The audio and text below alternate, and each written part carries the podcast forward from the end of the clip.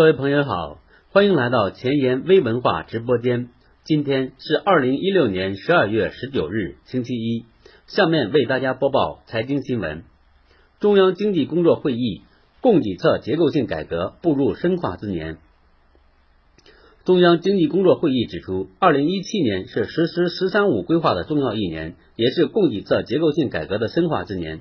作为中国未来一段时期经济工作主线，供给侧结构性改革有了新的内涵、新的任务。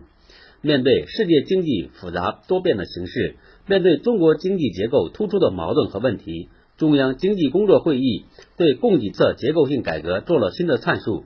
改革的最终目的是满足需求，主攻方向是提高供给质量，根本途径是深化改革。进一步明确了这个供给侧结构性改革的主要内涵、主攻方向以及供给侧结构性改革我们所采取的一些主要方法。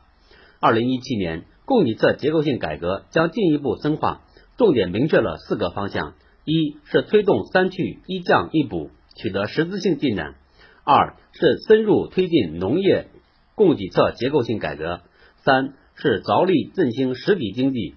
四是促进房地产市场平稳健康的发展。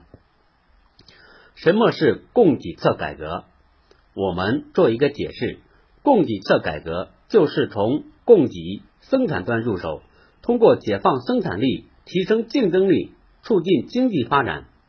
具体而言，就是要清理僵尸企业，淘汰落后产能，加快科技创新和产品创新，优化产业产品结构。提升产品和经济的质量，创造新的经济增长点。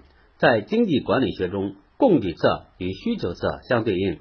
需求侧管理认为需求不足导致产出下降，所以拉动经济增长。